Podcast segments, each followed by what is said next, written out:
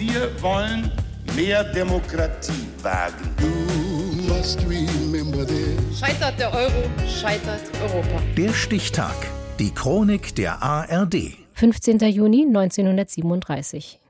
Heute vor 85 Jahren wurde der österreichische Journalist und Kabarettist Herbert Feuerstein geboren. Christina Femöbus. Eigentlich hätte Herbert Feuerstein eine deutlich ernsthaftere Karriere einschlagen können als die eines Fernsehentertainers. Das Talent jedenfalls ist da. Am Mozarteum in Salzburg wird er nach der Schule aufgenommen. Feuerstein studiert Klavier, Cembalo und Komposition. Wäre da nicht sein Sinn für Schabernack und Provokation.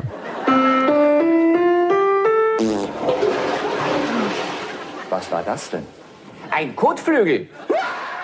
Autoritäten sind Herbert Feuersteins Sache nicht. Während seines Musikstudiums schreibt er einen garstigen Verriss über die Kompositionen des Hochschulpräsidenten, rasselt mit anderen Kommilitoninnen und Kommilitonen aneinander. Am Ende fliegt er von der Schule und stolpert in ein neues Leben. Statt Karriere kommt für den gebürtigen Österreicher 1960 erst einmal Abenteuer. Feuersteins damalige Freundin ist aus Hawaii. Er zieht mit ihr kurzerhand nach New York, heiratet. Wenn ich zehn Jahre älter gewesen wäre, hätte ich die Hände über den Kopf zusammengeschlagen. Da hat man auch ein bisschen mehr Lebenserfahrung. Aber das ist das wunderbare Alter, in dem man die Dinge einfach macht. Und ich habe es auch überhaupt nicht bereut. Knapp zehn Jahre lang bleibt Feuerstein in den USA und etabliert sich als Journalist. Er arbeitet unter anderem als Kulturkorrespondent und wird Chefredakteur der deutschsprachigen New Yorker Staatszeitung. Gleichzeitig plagen ihn Psychosen und Depressionen. 1969 dann die Rückkehr nach Deutschland. Ein Stück USA nimmt der spätere Grimme-Preisträger mit nach Hause. Er gründet den deutschen Ableger des amerikanischen Satiremagazins Mad.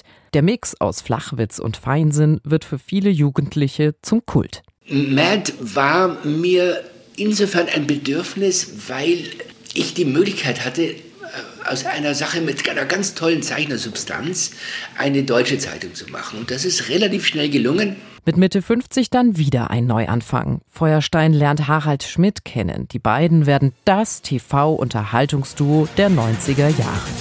Miteinander das Beste! Die Sendung Schmiteinander, in der Herbert Feuerstein als Sidekick von Harald Schmidt zu dessen Prügelknaben mutiert, schreibt deutsche Fernsehgeschichte. Was Schmidt nicht weiß, das ist eine Tarnkappe.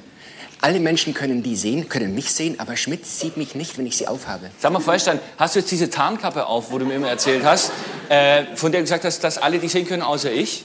Du musst mir diesen Gag wieder kaputt machen. Nein, ich sehe dich gar nicht. Wo bist du denn, Feuerstein? Nein, du hast mir den Gag schon kaputt gemacht im Vorfeld. Auf der Bühne sind die beiden ein Traumpaar, aber backstage gibt es oft Zoff. 1994 gehen Herbert Feuerstein und Harald Schmidt getrennte Wege.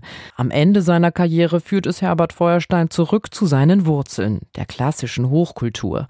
Er spielt Theater, gibt Lesungen, begleitet Orchesterkonzerte. Mit seinen vielen Facetten ist er seiner Zeit jedenfalls immer schon ein Stück voraus.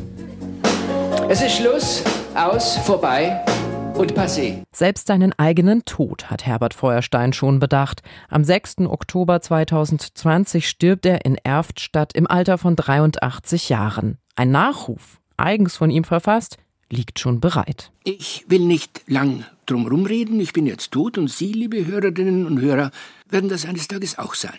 Albern und anarchisch, aber auch nachdenklich und ernst. Herbert Feuerstein war ein vielseitiger Künstler. Heute wäre der Journalist, Autor, Musiker, Entertainer und Satiriker 85 Jahre alt geworden. Der Stichtag. Die Chronik von ARD und Deutschlandfunk Kultur. Produziert von Radio Bremen.